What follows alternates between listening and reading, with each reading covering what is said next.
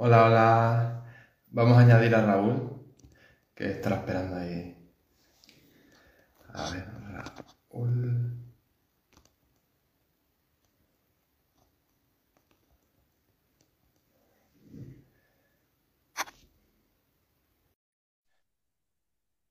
Hola, ¿qué tal? ¿Cómo va la tarde? Hola, ¿Qué tal? ¿Se me escucha? ¿Se me escucha? Sí. ¿A mí me oyes? Perfecto. Ahí está. ¿Se me ve bien? Es que yo me veo muy oscuro. No, yo creo que bien. ¿Sí? Vale, vale, perfecto. sí. Yo Me me gusta comprado, lo voy a confesar, me he comprado un, un soporte para para, para hacer directo y esas cosas. Sí, sí. Sí, yo me lo, me lo he comprado también, lo tengo aquí puesto y ¡guau! Me encanta. Sí, sí. Es que el otro que hice, bueno, lo hice ahí, puse el móvil ahí de cualquier manera en una caja ahí. Sí, sí, sí. A mí me pasa lo mismo.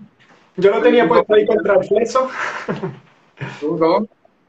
que lo tenía puesto ahí contra el fleso y bueno, hasta ahora que me, esta mañana me ha llegado.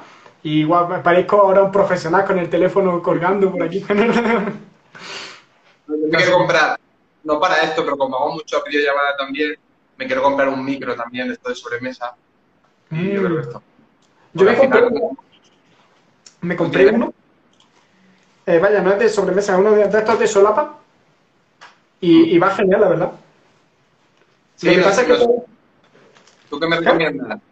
Es que no sé cuál coger de... A ver, yo... La idea es sobre, sobre todo videollamadas y tal, casi todo por Zoom es lo que más, lo que más hago. Pues es que yo no sabría recomendarte porque yo me he comprado el micro de solapa porque ha sido como, va, venga, voy a comprarme un micro para mejorar un poquito el audio y, claro, tampoco sé mucho la diferencia, pues me compré uno de solapa que es como más, tengo más libertad por si quiero grabar algún vídeo que me tenga que mover o algo, como que tengo más libertad. Lo que sí es que tengo que buscar todavía, porque seguro que se tiene que poder, es que cuando lo enchufo no escucho el audio del teléfono. Ah, Entonces, claro. por eso no lo uso para los directos con gente y tal. Tengo que ver, por- voy a probar, por ejemplo, si conecto los cascos que son por Bluetooth, si de esa manera sí, sí puedo escuchar, pero aún no lo he probado. Bueno, pues ya me contarás. No sé, yo estoy mirando el perfil de sobremesa y estoy mirando ahí por Amazon y tal, los que mejor opinión tenían y te- tengo una ahí medio fichada, no sé. ya veremos. ¿En cuánto están más o menos los micros de sobremesa? Mira, ya, ya, ya está, vamos. El, Sí, el ¿no? típico de- de locutor ahí de, ¿sabes? De onda cero, de, no sé, imagínate. Son, son caros. Hay uno medio decente, o sea, veintipico euros, uno que es decente, que tenía buena nota y tal, y claro, de ahí para arriba, Claro, ya de ahí te puedes gastar lo que tú quieras. Te puedes comprar los profesionales estos que tienen los youtubers. Hay uno que es muy famoso y lo tiene todo el mundo, que vale, no sé, ciento y pico o así. Una, una barbaridad. sí, sí, un pedazo de... Sí, Bueno, claro. ¿qué, qué tal? ¿Qué me Pues muy bien, muy bien, la verdad. ¿Tú qué? Bien, nada, acabando un poco la semanita laboral y tal, y bien. A, a tope de trabajo, ¿no? Sí, ahí estoy con mis campañas de tráfico y no, la verdad que contento. Nada, Qué bueno, bien. qué bueno. Y dándole caña a ese proyectillo que estuvimos hablando ayer con Laura y con Juli y eso. Qué guay, qué guay. Tengo muchas ganas de ver cómo avanza eso. Sí, buscando un poco colaboraciones y tal, a ver un poco, cuando te metes un poco en el mundo de, de emprendimiento, pues eso, vas conociendo gente, a ver con las que puedes trabajar así más cómodo y tal, no sé. Qué guay, qué guay. Bueno, Yo cuando, cuando, cuando he escuchado de ese proyectillo me ha gustado mucho. ¿Qué me estabas Bueno, y- diciendo? no, que digo que ya te contaremos lo de el proyecto este con Laura y Juli y tal. Ahora está un poco en un poco pañales, pero bien. Bueno, bueno, pero va creciendo, va creciendo. Muy bien, muy bien. Ah, mira, hablando de Laura, aquí está. aquí- Mira. en vez, Ah, en vez- en vez bien. de estar trabajando, mírala. ¿Qué? Que en vez de estar trabajando, mírala, mírala ahí. Aquí metida en, los directos. Bien, muy bien que están. Bueno, mm, si quieres, empiezo yo preguntándote. Vale, va, cuenta- cuéntame cosas. Que a mí me, me- me encanta preguntar. ¿Cómo definirías tú eh, a los traffickers digitales? ¿Cómo lo definiría? Eh, a ver, al final, o sea, el tráfico viene un poco del tráfico, ¿no? O sea, en inglés, al final el tráfico es llevar gente, o sea, digitalmente, a, a un sitio, ¿no? Digamos, en, en temas muy genéricos, que sería pues llevarlos a tu web, a landing page, a tu canal de YouTube, a tu perfil de cualquier red social y tal. Entonces, un poco Trafficker es eso. La, específicamente Trafficker es llevar gente a, a un sitio para eso, para ganar visibilidad, por reconocimiento de marca. Entonces, ya dependiendo un poco de tu objetivo en ese momento de, de la campaña, pues eso, pues si tu objetivo es ganar seguidores en Instagram, pues llevar toda la gente a tu perfil de Instagram, por ejemplo, a grandes rasgos. Pero bueno, al final, la parte de Trafficker también, aunque específicamente es esa parte, también, digamos, formas un poco parte de todo el proceso de lo que es el funnel de ventas, digamos, la campaña de marketing, que las demás partes, digamos, que estén en sintonía, o sea, que todo funcione bien para que tu parte específica, que es la de Trafficker, de llevar gente, digamos, tenga, sea eficiente, o sea, tenga buen resultado al final, o sea, sea eficiente. ¿entiendes? Claro, si no está todo lo otro viene, viene engranado, al final puedes hacer la mejor publicidad del mundo que, que no te va a servir. Muy bien, muy bien. Y ya que has hablado de los de Instagram, perdón, voy a encender la luz. Eh, ahora que has, hablado, has dicho lo de Instagram, ¿cómo eh, monta una campaña para, mm, en plan, cómo mide la gente, por ejemplo, si quieres hacer una campaña para conseguir seguidores en Instagram, ¿cómo lo mide eso en una campaña de Facebook?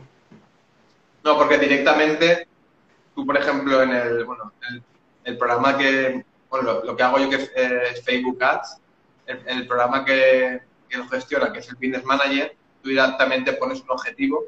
Ese objetivo, digamos, son resultados. Y al final el, el programa te mide los resultados que tienes, ¿no? Al final. Sí, sí, Pero no, bueno. sí yo, yo, también trabajo con, con, Facebook Ads, por eso digo que es porque eh, siempre intento conseguir, en plan, he montado campañas para seguidores, para mi cuenta y tal, pero nunca encuentro la manera esa de, de medir exactamente cuántos seguidores consigo gracias a la campaña. En modo orgánico, a ver, tú por ejemplo puedes ver, tú por ejemplo, a modo orgánico, lo invento, ¿vale? Si tienes mil seguidores y más o menos tienes un aumento de, no sé, X al día, por ejemplo, pues el día que empieces la campaña y tienes mil, aunque sea un poco en modo así más... Sí, más rudimentario. la campaña, si tienes 1200, al final es un poco, puedes calcular, ¿no? O sea, de esa parte, pero bueno. O sea, también te recomiendo, yo por ejemplo, haciendo campañas, porque al final Facebook Ads, eh, o sea, la mayoría de campañas, pues es el anuncio y del enlace del anuncio va a, a una landing page, ¿no? La mayoría de la, la típica campaña, ¿no? Y, y directamente, como ese anuncio está asociado a tu cuenta de Facebook e Instagram, directamente te aumenta porque la gente al verte el anuncio directamente te ve y te sigue. Como es gente, como tú enseñas el anuncio a tu público objetivo, que ya es gente que directamente le interesa lo que está viendo, yo he campañas de gente que estoy haciendo ahora y que tenía 40 seguidores y a lo mejor dos o tres días de campaña y dices, he pasado 80, ¿entiendes? Porque al final como, como las impresiones del anuncio a lo mejor imprimes a miles de personas, claro, con que cualquiera tenga un poco de interés, ya como está tu anuncio, tu perfil Instagram, entra y ya te siguen directamente. Entonces, no, tienes, no tienes por qué hacer una campaña de seguidores como tal, si cualquier campaña le pasa eso. Que... Ya, directamente, ya, directamente, tiene mucho impacto, eh. sobre todo en Instagram ahora que está muy, que se mueve mucho y tal, ya directamente con una campaña, aunque sea destino tu landing page, ya tus seguidores de Instagram va, tu visibilidad de Instagram va claro. Muy bien, muy bien.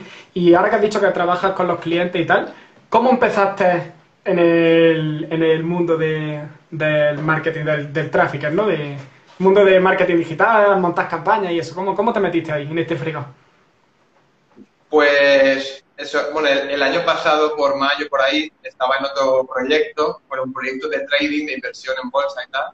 Mm. Y bueno, no salió como yo esperaba. Tampoco no era mucho conmigo porque tampoco ayudaba a nadie, era yo solo con la bolsa y tal, entonces no, final no muy bien. Y entonces, como quería hacer algo nómada digital, pues empecé a mirar profesiones, ¿no? Que fueran, pues, que tuvieran futuro y que fueran desde casa y tal. Y entonces empecé a investigar un trafficker como una de ellas, ¿vale? Y, y, empecé a ver lo de la, bueno, la, ND, la Nómada Digital, que es donde entré en julio, empecé a buscar información y tal, y justo en, en junio estaban de lanzamiento y, y, nada, eso. Entonces al final es una escuela que es un poco, o sea, te forman todo tipo, digamos, de negocios digitales, ¿no? El marketing digital. Digamos, tú te puedes especializar en un, una profesión en concreto. Entonces yo, yo elegí la de Trafficker y la verdad que súper contento, la verdad. Qué guay, qué guay. A mí me pasó más o menos lo mismo con Lanza. Eh, empecé a buscar algo que se adaptara a mí y justo me pillé el lanzamiento, eh, me topé con el lanzamiento y entré. Qué bueno. Y a partir de la escuela, mm, empezaste ya directamente con, formándote, empezaste a buscar ya los clientes, porque claro, yo la ND no sé cómo es por dentro, entonces ahí eh, os dicen que vayáis buscando clientes desde el primer momento o cómo va, cómo va ese proceso. Eh, primero, por ejemplo, te recomiendan, por ejemplo, el lanzamiento de la ND de este año éramos, bueno, entra como mil personas, más los años anteriores, entonces tenemos como foros internos en la misma ND, pues al principio digamos, no, me puedes ofrecer tus servicios al principio, pues sin intención de cobrar ¿no? una retribución económica, pues al principio, pues cuando no tienes mucha experiencia, pues yo te ayudo como trafficker, tú eres coach, pues me, sé, me, ayudas con el coaching, ¿no? Por ejemplo. Entonces, al principio funcionamos un poco así por, intercambio de eso, o, yo te hago un testimonio a cambio de tu trabajo y tal, y luego ya llega un momento cuando tú coges experiencia y tal y crees que, puedes aportar valor a otra persona o le puedes resolver un problema, pues ya digamos empiezas a... Pero bueno, la mayoría de eso, primero clientes de la ND, pues por el foro interno, digamos, como son mil personas y casi todo el mundo son mil personas de negocios digitales y al fin y al cabo casi todos quieren publicitarse, entonces más o menos por ahí la mayoría de clientes por ahí y luego un poco pues, hasta ver de Instagram y luego ya pues conocidos un poco, sí, amigos conocidos. Por Instagram también, la verdad que, que, se, que se mueven mucho también. Qué bueno, qué bueno. ¿Y tú vas a estos clientes por Instagram y tal, tú vas a buscarlos o te vienen ellos a ti? Bueno, de todo no sé. Si, por ejemplo, eso, pues intento eso, pues, con mi nicho sería eso, ayudar a emprendedores, pues intento seguir a emprendedores, ver un poco su proyecto, digamos, de qué trata. Entonces, si veo que es interesante, pues sí que intento, pues escribo, a ver qué tal, a ver si les puedo ayudar. Y luego hay algunos que ya a raíz de mis publicaciones pues dicen, ah, mira, eres trafficker, pues yo voy a lanzar ahora o dentro de un mes, dentro de dos, un poco de todo. Al final Instagram es un poco pues interactuar con, con gente de tu nicho y la verdad que, funciona muy bien. Muy bueno, muy bueno, muy bueno. Pues mira, es que yo justamente, bueno, espérate, antes de nada, es que he visto que ha, estado, que ha escrito Laura, vamos a contestarle. eh, dice, ¿Cuánto podría costar una campaña de este tipo a nivel de publicidad? Supongo que se refiere a las de para ganar seguidores o, o también. Decir una cantidad económica es un poco como tirarte la piscina, ¿no? Es hay que hacer muchas cosas, claro. El objetivo que tenga, el momento, sea, el nicho que sea, mismo un nicho de desarrollo personal que uno de, no sé, de marketing, no sé, muchas.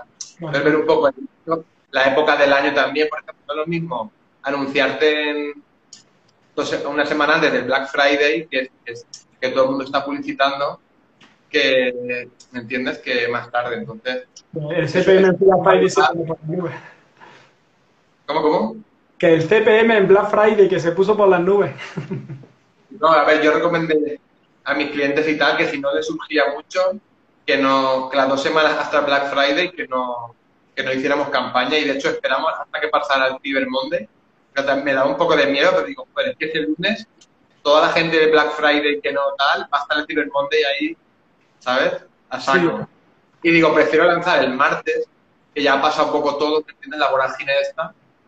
Y ya eh, es un ejemplo de, para contestar a Laura, ¿no? Que depende de eso. Y luego también depende de, aparte de, digamos, lo que, lo que te puede cobrar los servicios un trafficker, lo que la cantidad que tú inviertes también depende un poco de tu objetivo. Por ejemplo, si tú vendes un servicio, me lo voy a inventar, que vale 100 euros y quieres vender 20 unidades al mes, pues claro, queremos calcular eso según lo que has hecho tú el CPM, viendo un poco todas las métricas, dice, vale, pues para ganar eso, pues tendrás, que invertir tanto. ¿Entiendes? Depende eso de cuánto valga tu servicio o producto y cuántas unidades quieras vender.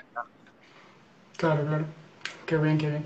Y mm, te iba a decir, Ahora que has dicho, porque claro, hay que tener en cuenta que si tú quieres conseguir vender un producto, un objetivo y tal, y quieres contratar a alguien, tienes que tener en cuenta lo que te va a costar contratar a esa persona. ¿Tú cómo haces para cobrar? Porque hay muchas formas de cobrar, ¿no? Tú están los precios fijos o cobras por, por importe eh, que, que, quiera gastar el cliente, un porcentaje de la inversión, un porcentaje de la facturación, o cómo, cómo lo haces? A ver, eh, supuestamente eso, eso, es lo que tú dices, ¿no? Puedes cobrar o un fijo y luego decirle, te cobro un por ejemplo, un fijo un poco menor o por ejemplo, una cantidad inicial mayor, digamos, y no me llevo ningún porcentaje de lo que él, de lo que él venda, digamos, del cliente, o digamos una cantidad un poco menor y, un poco a porcentaje. Entonces, sinceramente, hasta ahora no ha sido cobrando una cantidad inicial y porque no, con la gente que he trabajado, pues yo le planteo el porcentaje, ¿no? a lo mejor no se siente muy cómodo porque a lo mejor su precio de venta ya está muy ajustado, ¿me entiendes? Se siente más cómodo pagando una cantidad, no sé, pero bueno, en un futuro también lo bueno de ir a porcentaje, que también el cliente sabe que tú te, digamos, te vas a exportar más y tú, tú ganas también de ese porcentaje, como que yo lo, veo una muy buena opción, es decir, que como una cantidad menor, pero me llevo un porcentaje, entonces yo quiero que tú tengas éxito, porque así yo me llevo más. Entonces, pero bueno, de momento, como lo he planteado el porcentaje, pero bueno, al final, eh, por el tipo de producto o servicio que vendían, al final pues me he decidido más por una cantidad inicial. Qué bien, qué bien. Porcentaje es verdad un poco más escalable a lo mejor, porque si el cliente tiene un producto y empieza a tirar, empieza a gastar más, cada vez gastar más, cada vez gastar más, pues tú ganas más. Entonces, al final es como más escalable. Porque yo, yo, siempre he tenido esa duda, ¿no? Porque claro, yo quiero, quiero ofrecer este tipo de servicios también, aún no lo hago. Lo he hecho alguna vez, en algún mm, momento suelto, y ha sido también siempre a cantidad fija. Entonces, claro, yo le he dado muchas vueltas, tengo ahí el síndrome del impostor de decir, ¿cómo lo cobro a esto, lo otro? A esto va a ser mucho, no sé qué. Al final es Cuando tú hagas las primeras, digamos, no sé si has hecho ya campañas y tal con clientes, y tú veas que, digamos, que, les aportas valor y los clientes están contentos, digamos, el síndrome del impostor como que va, va un poco desapareciendo. Sí, sí. Entonces, cuando tú vayas cogiendo experiencia y tal, pues también te sentirás con más bueno, lo que yo ofrezco tiene un precio, ¿no? Un valor que mayor a lo mejor, ¿no? Que al principio. Pero bueno, eso te da la experiencia. Y, ya por seguir aquí sacándote información acerca de esto, ¿tú a qué tipo de, empresas vas? ¿Vas a empresas más grandes, empresas más pequeñas, eh, autónomos? ¿Cómo va eso? Porque claro, si tienes que pagar una cantidad fija, esa cantidad fija, tiene que estar acorde con lo que con tu trabajo. Entonces, a, lo mejor no sé cuánto, de cuánto estamos hablando, pero ponle, no sé, 600, 700 euros. No cualquier persona va a decir, hostia, voy a pagar 600 euros más inversión en publicidad. ¿Cómo, cómo haces tú eso para buscar los clientes? Ahora eso, he trabajado con, con pequeños negocios, ¿no? Que casi todo eran eso. Pues muchos eran alumnos de la ND que son, como digo, o negocios o empresas más, más pequeñas, digamos. Entonces, digamos, cuando tu, idea es como cuando empiezas a aportar valor a, a estas pequeñas empresas y tengan resultados, entiendo que ya puedes ir escalando a, empresas más grandes. También puedes ofrecer a estas empresas como más, más o sea, como un, respaldo, ¿no? Unos resultados, decir, que yo he trabajado con esta persona, con esta, he invertido tanto y he obtenido estos resultados. Yo creo que necesitas primero como trabajar con, con presupuestos pequeños y más negocios pequeños y poco a poco ir escalando. Porque no, es, más responsabilidad 100 euros en publicidad que 1000. Entonces, primero tienes que empezar con 100, cuando ves que te resultados y puedes multiplicar esa, esa inversión, pues ya puedes ir un poco escalando. Qué bien, qué bien. Y ya es que te quiero, te voy a exprimir con esto porque son muchas dudas que tengo ahí alrededor, porque claro, yo la publicidad que yo hago, yo gasto, yo los presupuestos, no tengo un presupuesto fijo mensual, yo voy gastando, yo, yo voy a presupuesto diario, va aumentando, va disminuyendo en función de cosas, eh, ¿Tú cuando con los clientes normalmente trabajas con presupuesto mensual o va diario, va aumentando, disminuyendo el presupuesto o te dicen tienes 3.000 euros para este mes, repártetelo? ¿Y cómo haces ese reparto? Si es así. Es que lo que tú dices, por ejemplo, mensual sería más productos, por ejemplo, Evergreen, no sé si has escuchado, que es como productos que están mm. continuamente.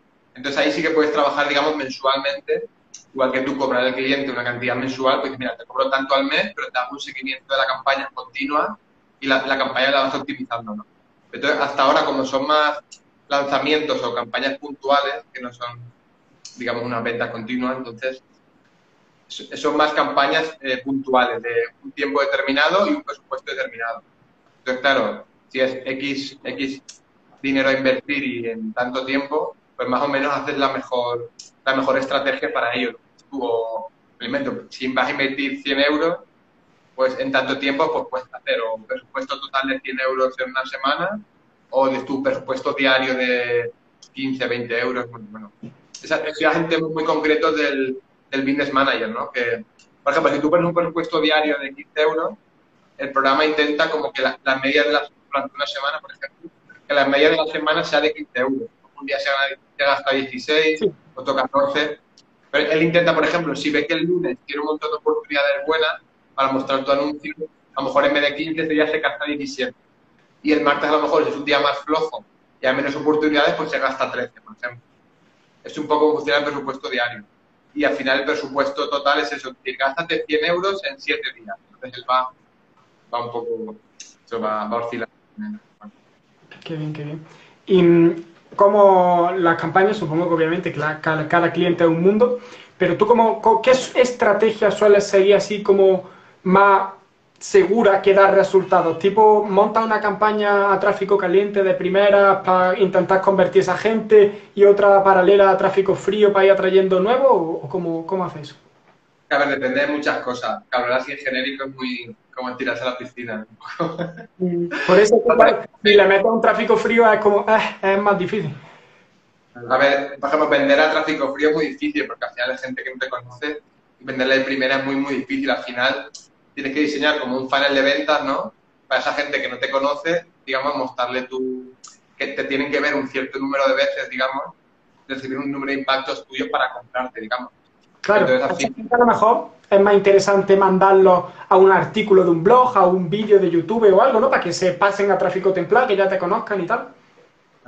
Depende también mucho de eso de la situación del cliente, de cómo se encuentre el estado del negocio del cliente en ese momento. Si, por ejemplo, ya tiene una clientela de tráfico frío, pues si no lo conocen, pues está claro que haces una, una campaña de dar visibilidad pues, a este tráfico frío, ¿no? Y luego ya intentar ese tráfico frío meterlo en el panel de ventas hasta que lo vas calentando y, consigues la venta final. Pero a lo mejor otro, caso, el cliente ya tiene una comunidad hecha de o de tráfico templado, free, caliente que ya le han comprado, o tráfico templado, por ejemplo. Entonces es diferente cómo lo enfocas a, ¿sabes? Es, el momento que se encuentre el cliente, el negocio del cliente y también el objetivo que tenga el cliente en ese momento. Pues quiero ganar, depende, porque quiero un producto nuevo, quiero lo quiero mostrar a un tráfico frío que no me conoce, ¿sabes? O quiero, ¿sabes? Quiero a mi base de datos que tengo de clientes, que es tráfico caliente, o de templado, que la gente que a lo mejor ha visitado mi landing una vez, o ha llegado, imagínate, ha llegado a la, página de carrito que me lo han comprado, pues digamos, hacerle un, un retargeting a esas personas para que te lleguen a comprar.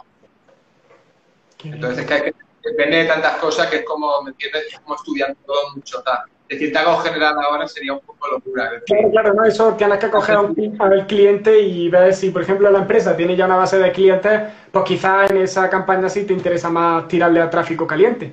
Y a lo mejor una paralela a tráfico templado para intentar que eso se conviertan también, pasen de, de nivel en el funnel, ¿no? Y si es una, una empresa más nueva, eh, sería más interesante una a tráfico frío para que te empiecen a conocer y tal y luego ya cuando ya tengas tráfico templado suficiente, tirarle una ya conversiones, ¿no? Sí, sí. A ver, yo veo muy claro tener tu base de datos de clientes, porque al final tú, por ejemplo, tú esa base de datos te la puedes migrar donde quieras, ¿no? O sea, tienes, digo, porque, por ejemplo, si tú tienes eh, 10.000 seguidores en Instagram y mañana cae Instagram, o sea, los pierdes todo. No tienes como, mañana no les, no les puedes escribir en plan, eh, cómprame, ¿sabes? Pero tú realmente, si tienes tu base de datos de 10.000 contactos en cualquier gestor de correo, donde sea, tú si mañana cae ese gestor de correo, te lo puedes migrar a otro, ¿me entiendes? Claro. Entonces, es muy bueno tener, por eso tener tu base de datos de, clientes potenciales, aunque no sean clientes finales, y tú ya con ellos, digamos, les puedes ir enviando tu newsletter, pues haciéndoles email marketing y tal, y les puedes ir al final que vayan un poco calentándoles, ¿no? Para que vayan bajando un poco en el, en funnel. Qué bueno. Eso eh, yo lo estoy haciendo ahora porque en la tienda que tengo ahora he metido un producto que es prácticamente igual que uno que vendí este verano y, y, cogí, claro, tengo esa, esa, base de datos de clientes, ¿no? Tengo, no sé, a lo mejor 3.000 correos eran, me parece, de gente que ya ha comprado eh, tengo otros cuantos, muchos de gente que ha añadido al carrito pero no ha comprado, otros que han iniciado el checkout pero no han comprado. Entonces, claro, ahora con las campañas, en vez de tirarle a tráfico frío directamente, como haría normalmente, estoy tirándole directamente a tráfico frío, pero ya son lookalike, ya no es lo mismo. Y estoy haciéndole retargeting a los de a los que han añadido al carrito y eso, y está funcionando bastante mejor que, el tráfico frío, la verdad. Sí, también un poco, siempre en eso es como prueba-error, ¿no? Al final es probar cosas. También es que cada nicho, depende del nicho que sea, depende de la época del año, depende de muchas cosas. Es como probar. Si tú, por ejemplo, lo que dices para un cliente concreto, le funciona bien eso, que tenga eso y hacerle retargeting y funciona bien, pues adelante, ¿me entiendes? Es un poco probar la estrategia que tú crees que va a ir mejor, ir un poco optimizando, ¿entiendes? Pero bueno, cada, cada, cada cliente, cada situación o cada nicho es es un, mundo. Eso, eso es, yo me hace gracia porque hay mucha gente, por ahí seguro que lo has visto muchas veces, gente que va buscando la fórmula del éxito en Facebook Ads, no sé qué, la estrategia perfecta, la campaña más mejor del mundo y, eso no existe. Eso es, al final es probar si no funciona, prueba otra cosa y si funciona, pues la hace otra vez. Y tal cual, aparte tú de eso también, o sea, a la hora de vender influye mucho el panel de venta. Venga, porque al final si, tú, si es de tráfico frío, por muy buena que sea la campaña de publicidad de un trafficker y lleves mucha gente a su landing page, por ejemplo, si luego el proceso de todo el funnel hasta la venta no está bien estructurado, no, no va a tener éxito el, eso justo lo yo hoy, em, porque me, he terminado el libro de, Jenny Ramos, de, de Emprende en Digital, y, justo habla de eso. En una, hay una página en la que pone una frase que dice: em, La mejor campaña de publicidad del mundo eh, no vale de nada si luego no tiene un buen funnel, y viceversa. O el mejor funnel del mundo no vale de nada si detrás no hay una buena campaña de publicidad. cada, parte de creo que es súper importante. Claro, es un funnel que está súper bien hecho, no le entra gente por arriba, no captas clientes potenciales, ya puede estar muy bien estimado que, no, que al final no vas a conseguir vender, ¿no? Es un poco el objetivo final. Qué bien, qué bien. ¿Y tú tienes montado alguna campaña para captar clientes o no? Para ganar clientes potenciales, ganar leads, digamos. Para captar clientes para ti. Ah, no, aún no. No, a ver, no, no, es mi idea, ¿eh? Pero aún a ver, sinceramente, estoy haciendo un poco mi landing, aún no la tengo acabada. Y como estoy haciendo la campaña de Rey del Mouse, te dice que le salude. Hola, ha dicho no me saludéis, genial. perdón, perdón. Que, eso, no, eso, la idea sí es hacer campaña para publicitarme yo y ganar eso, y base de datos. Pero bueno, de momento no, aún no me he decidido a, dar el salto.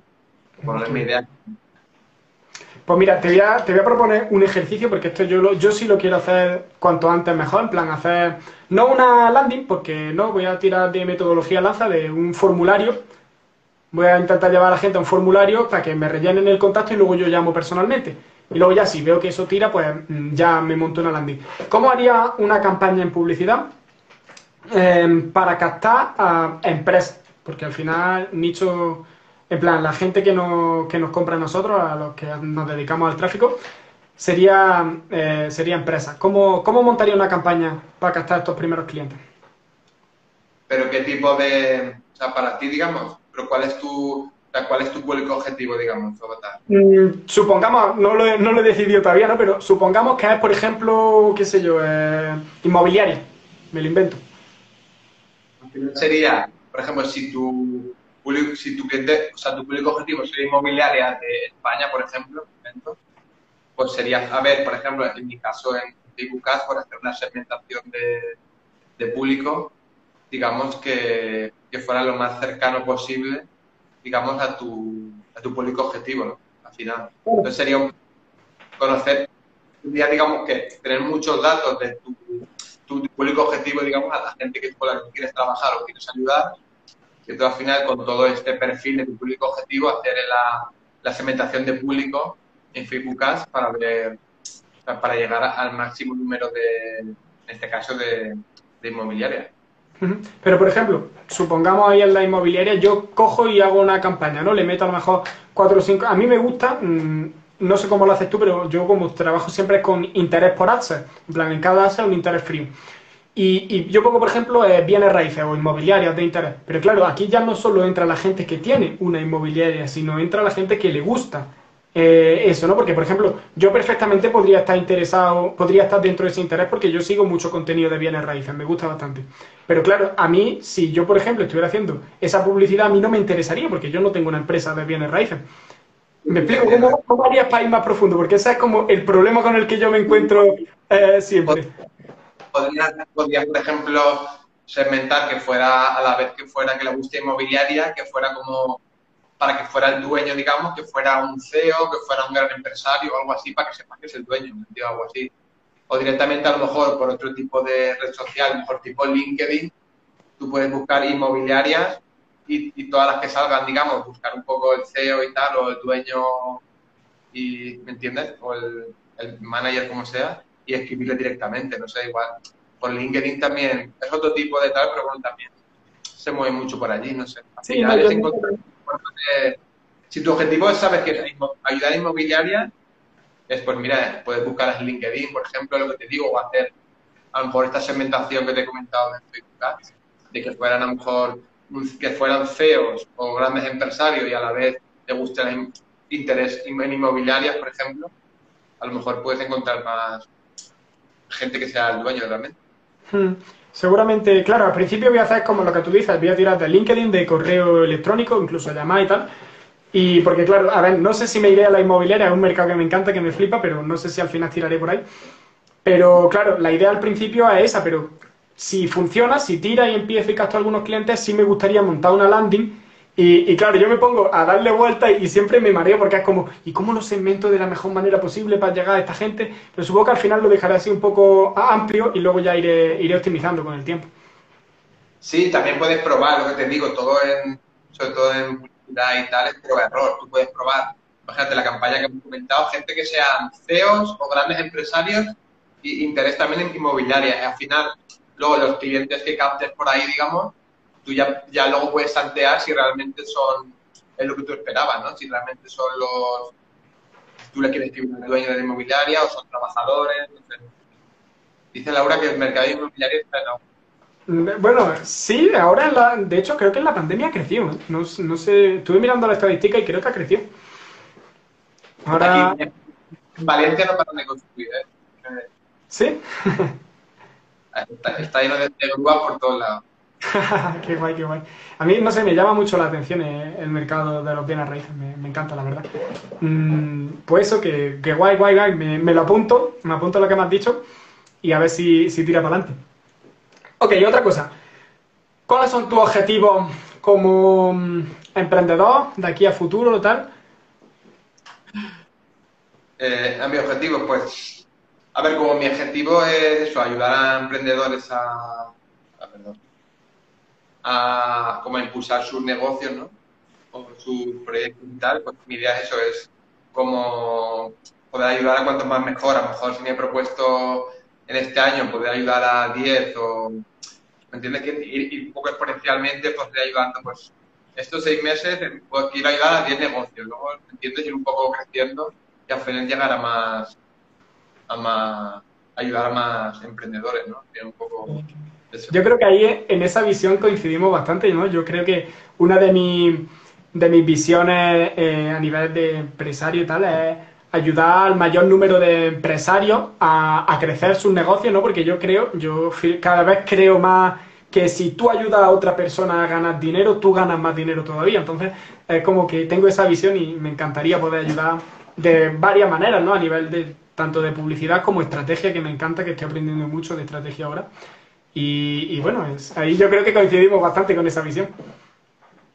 Sí, a mí yo, por ejemplo, que estás ayudando a gente a impulsar sus negocios, al final, como ellos están contentos también, tú también te sientes orgulloso de, ayudarles, ¿no? Y, al final, cuanto más contentos están ellos, más contento estás tú de tu trabajo, ¿no? Y te sientes súper bien, la verdad. Sí, sí, te sientes como súper realizado de formar parte de esa empresa, ¿no? Como decir, no es mi empresa, pero es como que yo soy una pequeña parte de ahí. qué guay, qué bien, qué bien. No, que no parte, como que has ayudado en el equipo de trabajo a, a impulsar esa, ese negocio, no sé. Exacto. Qué bueno, qué bueno. Pues yo creo que ahora mismo no, no tengamos preguntas. Si me quieres preguntar tú a mí algo. ya está, Dice Laura, soy un gran entrevistador. si tuviera, le estoy escribiendo a Todio, a Todio le estoy escribiendo para entrevistarlo. Y hay gente que contesta, tío. No sabía, nunca me esperé que, que la gente top te contestara. Como que he hablado como, por así decirlo, mm, tú a tú con, con, por ejemplo, gente como Vilma Núñez, Maider Tomasena, ¿sabes? Como, en la vida me esperé que me contestaran estas personas. Yo le escribía ahí por si colaba y ya colaba. ¿Y, le vas a entrevistar o no? Pues no lo sé, ahora mismo eh, yo lo entiendo, ¿no? Y se lo dejo claro en los mensajes que les mando. Que entiendo perfectamente que estamos en plena campaña de Navidad, que esa gente son dueños de negocio y que ahora estarán desbordadísimos de trabajo. Entonces, eh, yo entiendo perfectamente, me han dicho, mm, por ejemplo, eh, Maider me ha dicho que, mm, que, está ahora a tope, que ahora mismo no puede, que, que le contacte más adelante a ver que, si se puede hacer algo. Vilma me ha pasado como un, un formulario para meterme en un sorteo, porque ella las consultorías esto lo hace por sorteo. Entonces, eh, entraba ahí, luego está, mm, este, ¿cómo se llama? que lo entrevistó Víctor Martínez, eh, no me sé ahora el nombre, Libros para Emprendedores, es la cuenta de Instagram. También he, hablado, creo que es Luis, creo que he hablado también con él y me él no me ha, me ha dicho, me ha retado, ¿no? Porque como tengo un podcast, eh, me ha dicho, cuando lleves tres meses con el podcast, que ya haya crecido, me lo vuelve a decir y y te, y te contesto, en plan, eso. Y pues bueno, también más, más personas que tengo por aquí. ¿A quién, más? Hay más gente. Eh, Javier de San Pedro me ha dicho que le escriba en enero, para que ahora mismo está de campaña de Navidad y que le escriba luego a principios de año. Y me parece flipante que, que, esa gente tan grande que tú dices, joder, que yo me compro sus libros, yo los veo en redes sociales por todos lados y que le escriba y te contesten. Qué es que hay muchos que no contestan. Bueno si la entrevista a uno de ellos, ya lo, bueno, ya lo pondrás en tu perfil o lo que sea y ya, ya Sí, qué mal. Pregunta, a ver, R. Batista Mejía, ha puesto que tenía una pregunta para ti como que me gustaría saber mi perfil, pero yo creo que está conectado también. A ver, a ver, a ver, a ver. ¿Ricardo? A Raúl yo le conozco, me gustaría saber el perfil de David. Ah, vale, eh, Ricardo es que me, es amigo mío. Eh, dice que te gustaría, en plan, que, ¿qué haces? Que, que le cuente un poco quién, quién es David. Ah, bueno, pues eso, tengo 37 años, soy de Valencia y, nada, eso, empecé, no ido mucho el mundo del marketing, pues desde, desde, julio que entré a la NB y eso, me, he especializado en, en, como trafficker en Facebook Ads y nada, eso también me quería contar antes, es que al final me quiero especializar en una cosa porque al final si te especializas en algo te puedes hacer muy bueno en eso, ¿no? Y luego ya cuando domines, digamos, una herramienta o, como Facebook Ads, pues a lo mejor eh, dice Juli que me dedico a hacer un capo, ¿no? A la ¿El qué dice? David se dedica a hacer un capo. Juli. Juli no se puede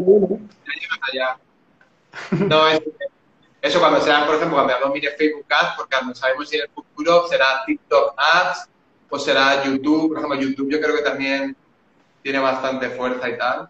¿Lo has probado? TikTok y YouTube. ¿Cómo? ¿La has probado en las plataformas de TikTok y de YouTube?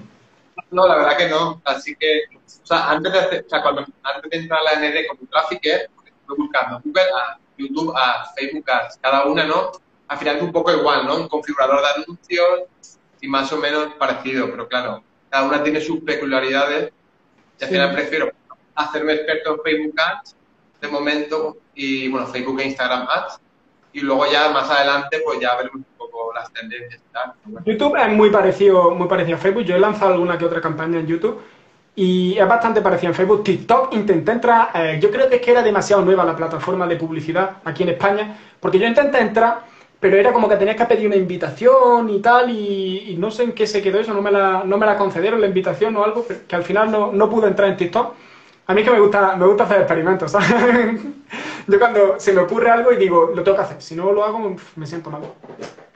A ver, yo vine TikTok, al final como tanta, o sea, está de moda, pero bueno, al final los típicos vídeos que tendría que no, en por ahí de gente bailando y tal. Entonces, claro, realmente digo, no sé, me, la voy a bajar la, la, app y me voy a hacer un perfil y tal, pero tampoco, no fui más de allí, o sea, no pasé de ahí, ¿me entiendes? Mm. Pero bueno, la verdad que está cogiendo bastante fuerza. Sí. Y Yo le tengo mucha caña ahora a TikTok y se nota ahora, cuando, sobre todo yo noto porque yo me lo descargué en su momento, cuando empezó y tal, para probar, simplemente para probar. Y subí un par de vídeos así mm, haciendo el tonto y, para probar a ver si funcionaba. Y es, verdad que ahora ha bajado, y yo he notado personalmente que ha bajado un poquito el alcance. Eh, quizá a lo mejor es porque ahora el contenido que subo es más profesional, entre comillas, ¿no? Yo mi contenido no lo considero profesional, yo lo considero más family friendly.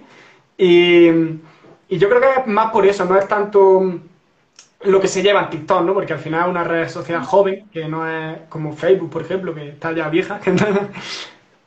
y, creo que es por eso, pero lo he notado un poquito. Ahora lo que sí está pegando muy fuerte es el Reels. No sé si lo has probado, los Reels, pero los Reels sí, tienen una sí, Tienen mucho engagement para, ¿no? para las cuentas de, Instagram y tal. al final, los Reels un poco, digamos, llevar un poco a Instagram lo que se hace en TikTok, más o menos, porque a ver como estar un poco enfocados a son vídeos cortos y tal, bueno, la gente también le enfoca un poco a bailar ahí un poco delante de la cámara.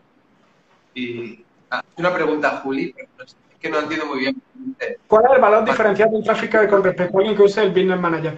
Pues mm, yo la entiendo como que, ¿por qué eh, yo si no soy Trafficker y uso Facebook ¿por qué tú eres mejor que yo, sabes? Eh, yo diría que porque... Porque al final es como cualquier profesión del mundo, por ejemplo, un mecánico que te cambie el aceite del coche, tú te lo puedes cambiar solo si quieres. Tú miras un tutorial de YouTube, te compras el filtro del aceite y lo cambias, pero claro, luego ya que esté bien, esté bien apretadas las tuercas o no, ya es otra cosa, ¿me entiendes? Claro, claro. la experiencia es lo que te da, o sea, sobre todo, digamos, como son tantos parámetros, digamos, a la hora de segmentar el público, son, son tantas cosas está claro que a nivel usuario tú te puedes montar una campaña hoy eh, eh, está poniendo Laura cosas por ahí. Pero, no, pero que. Eso lo he visto, lo he visto, lo he visto. no, eso que, al final lo que dices, al final tú te puedes hacer tu campaña cualquiera, pues el business manager con tu cuenta de Facebook te lo hace. Te ves un tutorial de YouTube, pero claro, lo que vas a invertir y los resultados que vas a obtener no van a ser los mismos que si te lleva alguien que esté experto, que tenga un bagaje, ¿no? Y luego además está jugando un poco con tu dinero, ¿me entiendes? Un poco, yo voy a llevar a una campaña de gente que se han hecho yo mismo la campaña y claro, es un poco invierte dinero ahí a lo loco y luego ya cuando ven que han invertido X cantidad y no tienen resultado ya la paran en plan, no, mira, estoy haciendo. Entonces, es un poco como todo, cualquier profesión, mira, está ahí. Cualquier profesión, cualquiera, como por ejemplo, que se dedica al café. Pues yo, por ejemplo, puedo hacer un café a nivel usuario, pero entiendo que el nivel que lo hará él de todos los sentidos no se parecerá en nada a lo que haga Seguro, es básicamente eso, la experiencia y el trabajar todo el día, estar todo el día pegado a Facebook. y una pregunta, eh, el tema de los creativos en, en, las campañas, ¿cómo lo haces? cuando para un cliente lo haces tú, lo subcontratas o cómo, cómo va eso? Si no, intento ver el tema de edición de vídeo y, y, foto, lo, digamos, lo llevo yo. Si el cliente lo necesita, digamos, hay clientes que son más, un poco más creativos y dicen, mira, pues yo hago mi foto y la edito y a lo mejor le pongo el texto yo y le pongo el degradado, tal, o las sombras, lo que sea. O, el vídeo igual.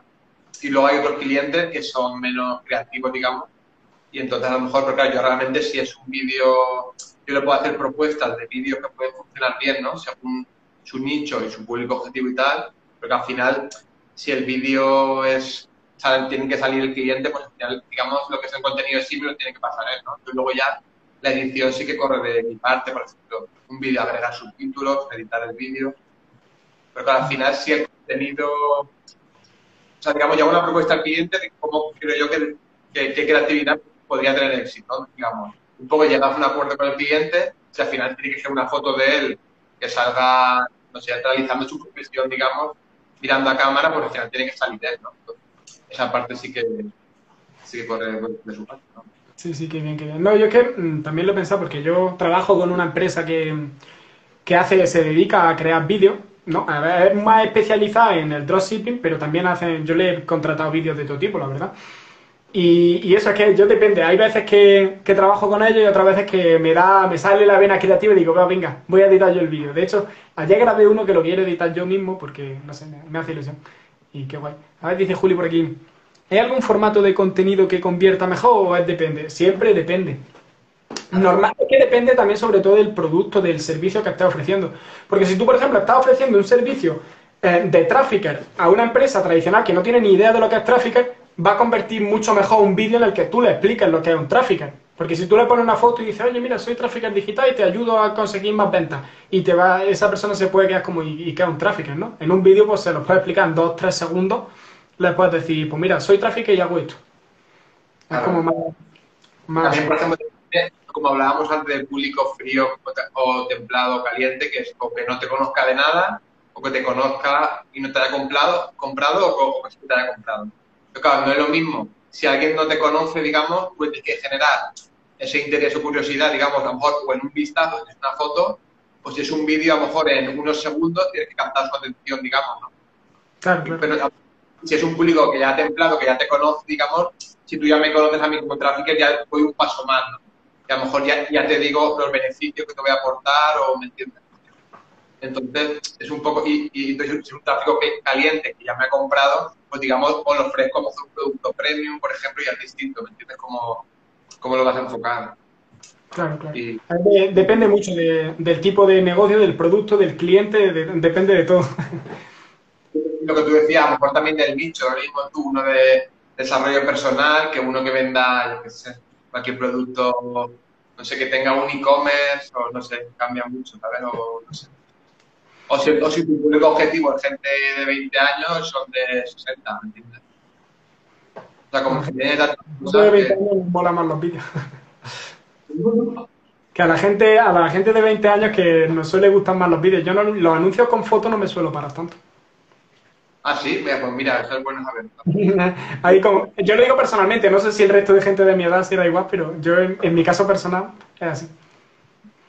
Y sobre todo funciona muy bien ahora la última campaña que estoy haciendo los vídeos cortos, en plan 15 segundos, por ejemplo, como Instagram, 15 segundos es una tarjeta de Instagram que al final tú si no me conoces de nada no te vas a esperar ahí tres tarjetas mías a verme a ver te cuento. Entonces, a ver qué dice. No, un tráfico es para cualquier cosa, Juli. Eso da igual, da igual. El tráfico se dedica a poner la publicidad. Tú le dices, mira, yo quiero hacer esto y te lo hace. Sí, sí, si tú quieres vender hamburguesas o mismo, que sea tu restaurante, pues mira, una publicidad de mi restaurante, yo qué sé, eh, los miércoles pizza dos por uno. Y al final es llevar a, es, pues, ese anuncio y que el destino del anuncio, por ejemplo, sea a tu página web, a tu landing page y directamente a, un enlace para comprar, que tú, digamos, ya selecciones el día que quieres las pizzas, el tipo de pizza, tal. Entonces, al final, para cualquier tipo de producto te puede, te puede valer. Qué guay, qué guay. Qué chulo. Julia, ¿Qué? Eh. ¿Qué? Juli está apretando ahí con las preguntas. sí, sí, sí, Juli, Juli el curioso. Qué grande. Que, te iba a decir, hay una estrategia que aprendí hace relativamente poco y que no la había, no la había escuchado mucho y, y, me moló, me moló un huevo la estrategia. Es como decir, va, venga, para demostrar que soy bueno haciendo publicidad en online, mm, una manera de conseguirte resultados rápidos es quizá mandando gente en vez de una landing ni de calentarte la cabeza haciendo una landing directamente a, que te escriban por WhatsApp. ¿Tú eso, eso cómo lo ves? ¿Eso lo has probado? ¿Lo has hecho? Pues sinceramente no. te, podría mentir decir que lo domino, pero no. Pero sé que sí que hay gente que lo. Bueno, también puedes, por ejemplo, en tu landing. Sea, ¿a qué te refieres? Que del enlace te escriban por WhatsApp directamente. Claro, es un enlace a una, a una conversación de WhatsApp. En plan, le das el enlace y le escribes por un mensaje por WhatsApp. O incluso hay aplicaciones que te dejan un mensaje programado, que le da y le da envía y se manda un mensaje programado. No lo he no. De hecho, sinceramente no, no, sé cómo se hace. Así que sea, por ejemplo, en, en, alguna landing page o web, una web, que tú, por ejemplo, luego sí que dices al cliente, si tienes alguna duda y un enlace de WhatsApp que sí que hablas con el cliente. Eso en, en las campañas, en los adsets, creo, sí, creo que a nivel asset, cuando tú le pones eh, a dónde quieres mandar a la gente, que te pone eh, un sitio web específico, un evento de Facebook y debajo te pone WhatsApp. plan, lo puedes mandar directamente ahí. Ah, vale, vale, pues igual lo tengo que revisar. Como tampoco lo he probado, pero bueno, vale, igual tiene buena... Tiene, yo es que también lo vi y me encantó, claro, tampoco lo he probado, por eso te quería preguntar si tú lo habías probado y tal. Igual tiene tanto éxito y, y al final todo el mundo lo lleva hoy en día en el teléfono, lo llevas en el bolsillo, al final es muy... O sea, pues no sé, no lo veo, lo veo una buena opción. Sí, y también no, si la persona, en plan, el negocio es un negocio que no tiene una landing, que no tiene una página web, también es una buena forma de demostrarle sin mucho esfuerzo que, esto sirve. Claro, puedes tú con WhatsApp Business, por ejemplo, tener algún tipo de mensaje automático y que te envíen, te, te digan, pues te cuente un poco, ¿no? Y ya si necesitas más información, pues ya pues, te pones en contacto. bueno, que hasta las seis, ¿qué Son menos diez. Cuéntanos un poco, que, que me has juntado tú todo, pues preguntarte así un poco algo. Es que me emociono, me emociono. Cuéntanos algo de ti, de eres y todo, cuéntanos, Yo eh, llevo mm, emprendiendo, en lo que es emprendiendo llevo, no voy a decir mucho tiempo porque no es nada, son, empezaría hace cuatro años, ah, no empecé a montar proyectos ni nada, porque también era, un niño, tendría 16 años, 17, no los tendría cumplido todavía. Y empecé a formarme. Lo que es formarme, no sé qué, tal. Intenté, hice cuatro polladicas por ahí que no llegaron a ningún lado. Y luego el año pasado, en 2019, en marzo, monté mis primeras tiendas de dropshipping. Dije, va, venga, me la juego, voy a montar. Tenía dinero porque me habían dado becas de la universidad. Y dije, va, venga, me la voy a jugar, voy a probar a montar una tienda de dropshipping y a ver qué tal va. Y fue mal. al principio, y sobre todo, no controlas de Facebook, no sabes hacer, eh, no sabes editar vídeos, estás perdidísimo en todos lados, pues bueno, pues fue mal. Y tuve una época mala desde marzo hasta junio, julio que paré, que monté, bueno, no sé si conoces el dropshipping.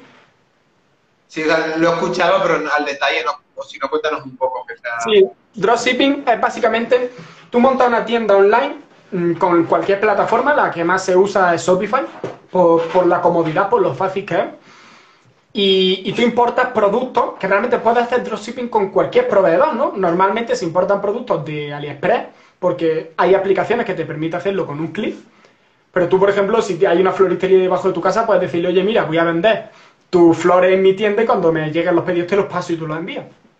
Y es básicamente eso. Tú le pones un precio, a ti el proveedor te cobra otro precio y ese margen te lo quedas tú.